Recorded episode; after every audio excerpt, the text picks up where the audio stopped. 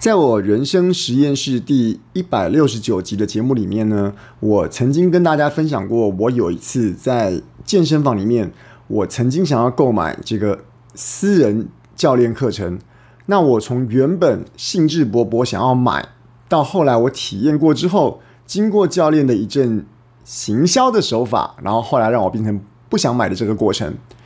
这样子的经验啊，刚好在最近我又体验了一次免费的。电脑线上课程的体验，然后呢，也一样给我一个不太好的体验感受。那有别于我在一百六十九集那次里面，我单纯的分享整个健身教练行销的过程如何让我从想买到不想买的这个经过呢？我在这一次电脑线上课程的体验过程中，我又有一些另外的新的想法跟新的触发，这是有关于我们到底要怎么样看待一个。不好的行销手法。那如果你有兴趣的话呢，我们就一起来听今天的节目。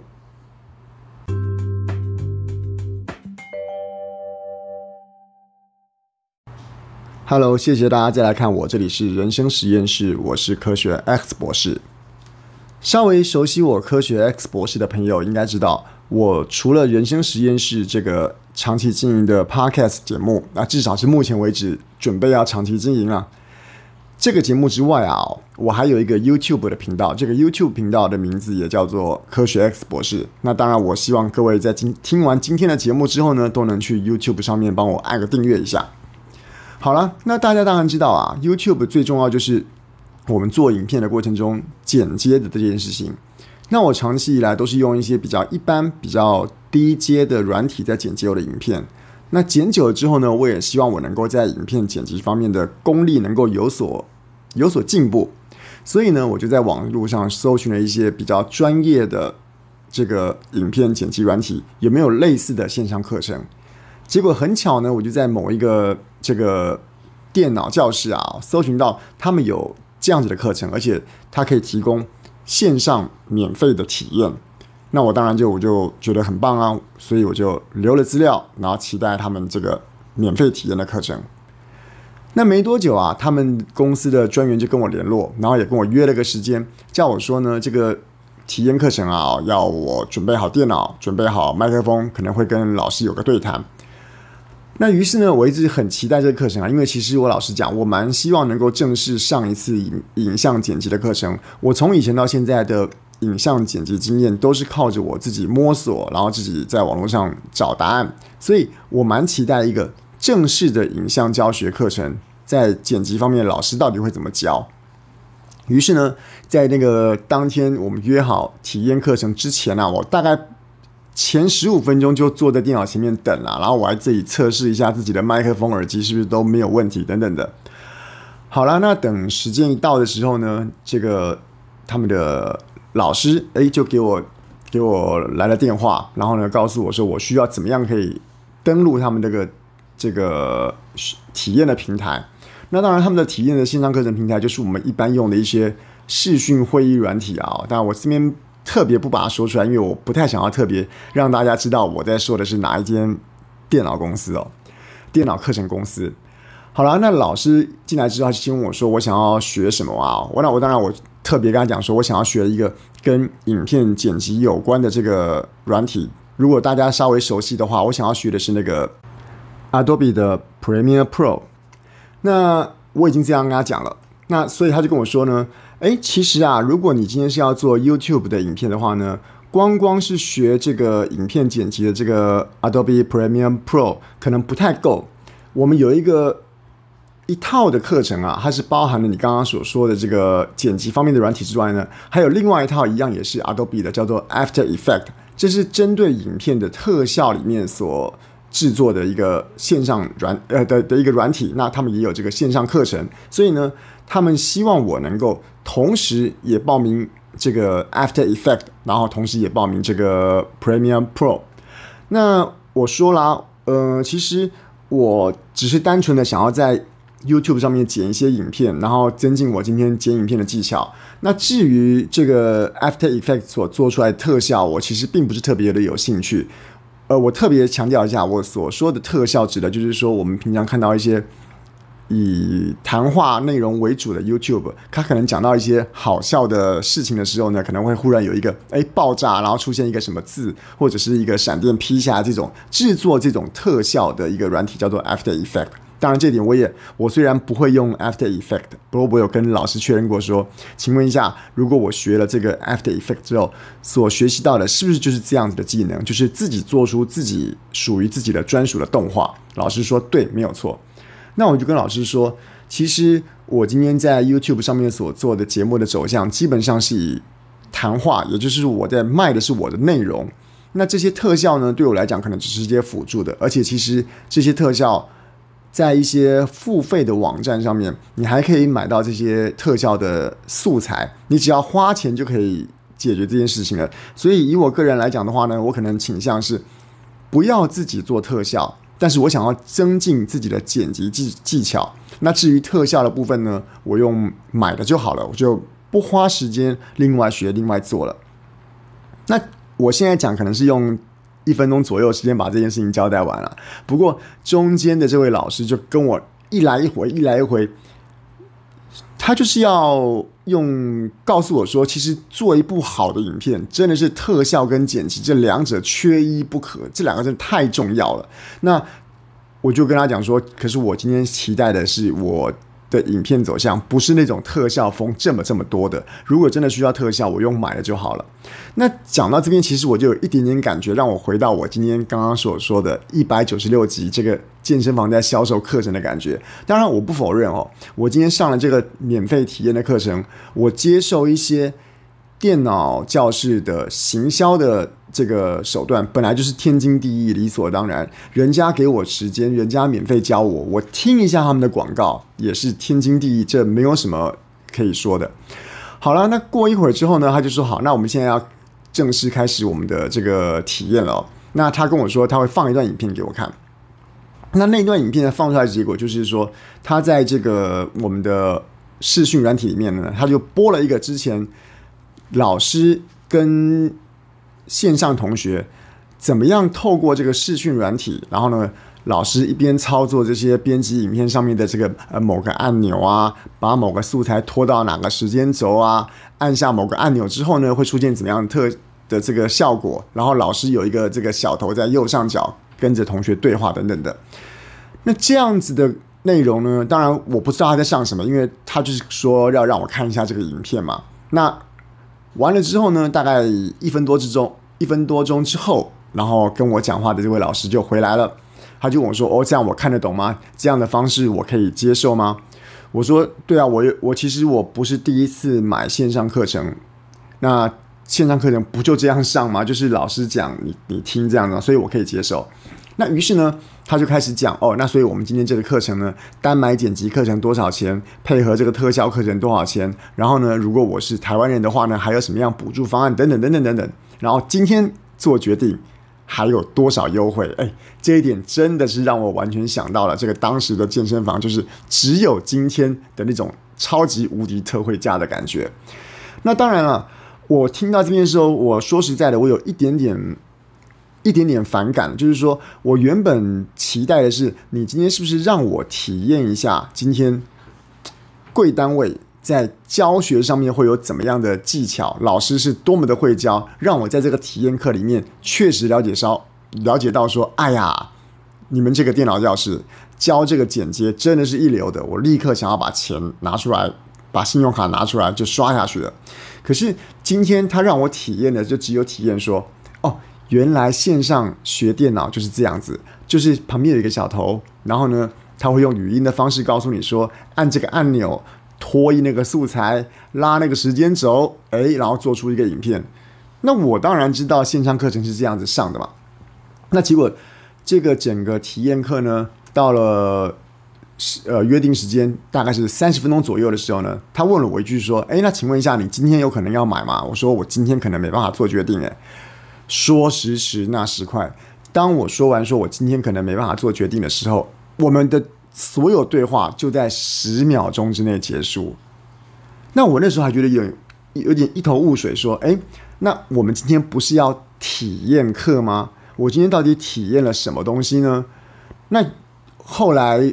在这个课程最后啊，他有要求我去加这个他这个老师的 line。那我加了之后，我就问他说：“请问一下，是体验结束了吗？”他就说：“哎，对，体验结束了。”这样子，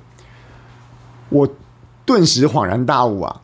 原来他所谓体验的意思，并不是要让我体验一次剪辑软体的教学方式，就是他们的老师多么的会教，而只是单纯让我体验一下说，啊，原来在线上学电脑就是这种感觉，而且他是用一段影片播给我看。我想那个影片应该也不是在跟我对话的那个。我想应该不应该称他是老师了，我都称他老师了。不过他或许只是个行销的老师，而不是真的是在做这个电脑授课的老师。所以我就觉得，故事讲到这个地方啊，吼，我整个的体验的经验，我可以说是感觉很差。我对这个课这么的重视，而且我本身就有学习的动机，我真的想要掏钱来这边跟您学这个。剪辑课程，那你在里面，当然你前面你的推销告诉我说，影片里面除了剪接，特效也很重要。我花了可能十分钟听你讲这些，我觉得相当的应该，完全没有任何的意义，完全没有任何的这个不觉得不应该的那个意义的感觉了哈。但是呢，我后来就觉得奇怪，那。我今天报名的是体验课，是我看错了吗？我还回去那个公司的首页重新再看一次，说我当初报名的那个填表单的页面，诶，的确啊，他写的是免费课程体验。那今天这个我花了三十分钟，而且我还提早啊，赶快把饭吃完，赶快坐在电脑前面认真的在等你的时候，我得到的并不是一个真正的。电脑课程上课体验，而只是你今天用三十分钟的时间告诉我，这个课程里面我需要学这个学那个，然后呢，课程学费多少钱可以办分级，然后本国人还有优惠等等的。我觉得有这种被受骗上当的感觉，我总觉得这是一个很不好的行销手法。好，那如果这边是前情提要的话，不晓得各位听众朋友们会不会觉得我的前情提要太长了吼？接下来就是我要讲的了。我结合了上次在一百九十六集所说的这个健身房的这个不好的销售体验，跟这一次的电脑的销售体验，我把这个事情跟我的周遭朋友讲，大家都会跟我，应该说，就算他不是我的朋友啦，也会觉得说，诶，这种的行销手法真的是不是很高干？这样的行销手法怎么可能会找到客人？这样行销手法真是一个有点烂的行销手法。但是我却反过来想一件事啊，哦，我在我昨天结束的结束那个体验课程的当下啊，哦，我我还一直在找那个客服信箱，我很想跟他讲说，你今天这个真的是骗人呐！你说是免费课程体验，可是根本只是我坐在这边听你销售而已嘛。那我后来当然我后来没有做这件事啦，不过我相信，如果大家都跟我有一样的感觉，大家都去那边留了个资，然后。结果呢，没有体验到什么课程，反而听了三十分钟的销售的话，应该会有人跟我有不一有一样的感受，觉得很烦，而且去反映。所以呢，我猜，我个人觉得啦，哈，那间公司是个蛮大的公司，他们应该也知道，他们如果在上面写免费课程体验，而他们所提供的其实只是一个销售的流程的话，他的确是图文不符，的确是内容跟标题不符，他们。如果一间大公司来讲，我猜，我个人这样猜了哈，他们应该知道他们是这样做可能不太好的，而且说不定也有人其他的试用过的同学也反映过了。那我就反过来这样想啊，如果我假设是对的，他们也知道这样子是有点内容跟标识不符，也觉得这样子客人不会，有些客人可能不会喜欢的话，那为什么他们还会？继续这么做，就跟我在一百九十六集说的一样。如果健身房的这种私人教练课程推销的方式是这种推销方式，很多人都体验过，很多人都觉得不喜欢的话，那为什么现在还是这么多人这样在做？那我仔细的回想一下，我站在如果我是那个公司的主管的话，我为什么会做出这种错的决定？我自己归纳了一下几个想法啊，会不会是一第一点啊？我自己想的哦，如果他真的派了一个真正的影像剪辑软体老师来跟我一对一的半小时试教体验的话，那是不是对他们公司来讲成本太高，因为我根本还没有交半毛钱，他就花了钱请这个老师来跟我做试教的过程，也就是说，我都还没有交钱给他，他就先给我一些一些甜头了。我不晓得这样对还对还是不对，不过是不是这件事情对他们来讲成本太高？或许以前他们曾经这样做过，可是可能呢，大家都是免费上了一堂课，免费上了一堂课，诶，然后之后就跑掉了。但是他们却花了大笔的预算在这个真正的专业的影片剪辑的老师身上，而获益不如预期。所以呢，反过来讲，如果以昨天这种用行销的方式来跟我推，就是先把客人潜在客人的客个资弄到手，然后用一种。乱枪打鸟的方式，就是反正你也不知道嘛，你可能呃不像我今天做过功课，我知道特效跟剪辑这个我自己要的是什么，或者是说呢，诶，我只是一个刚想要做 YouTube 的影片的小白，我可能根本不晓得这个特效是可以用买的买来，而不用每个特效都自己做的话，他们用乱枪打鸟的方式，会不会比真正的脚踏实地一对一真人效果？一对一真人教学的效果，来招生上面会更有效率。这个是我想的可能，会不会乱枪打鸟，反而比认真的一对一教学还更有效？又或者是说啊，又或者是说啊，今天啊，会来报名免费课程的这些我们说受众 TA 好了，本来就是一些比较容易中的人，也就是说。今天会去报名免费体验课程的人，说不定，说不定，说不定，就是可能根本也不知道这个影像剪辑跟影像特效它的差别在什么地方，然后呢，所以才会觉得说，哎呀，反正有免费课，我加减看一下。那我昨天说实在的，我看到有免费课，我报名的时候，我也是抱着一个贪小便宜的心态，所以是不是？会贪小便宜的人，基本上就是比较容易中的人，只是我刚好不是这样子而已。那所以，如果我刚刚假设是对的，他们知道这样的行为可能有人会不喜欢，知道这样子的做法可能会有人觉得不太好，可是他们还是持续这样做了，那表示他们这样做有他们的理由。他既然是个大公司，他还这样做，他有一个我们这种消费者不懂的理由，我们在嫌他。啰嗦，我们嫌他骗我，但是他有他一个需要骗你的理由。好了，那你再回头想想看哦，我们在我们自己工作的职场里面，我们服务的公司，我们服务的组织，我们是不是有时候也会看到我们隔壁的小组，或者是我们的长官，他们会做出一些我们觉得不可思议的决定？诶，这样做好像有有损公司形象，诶。公司应该很重视这个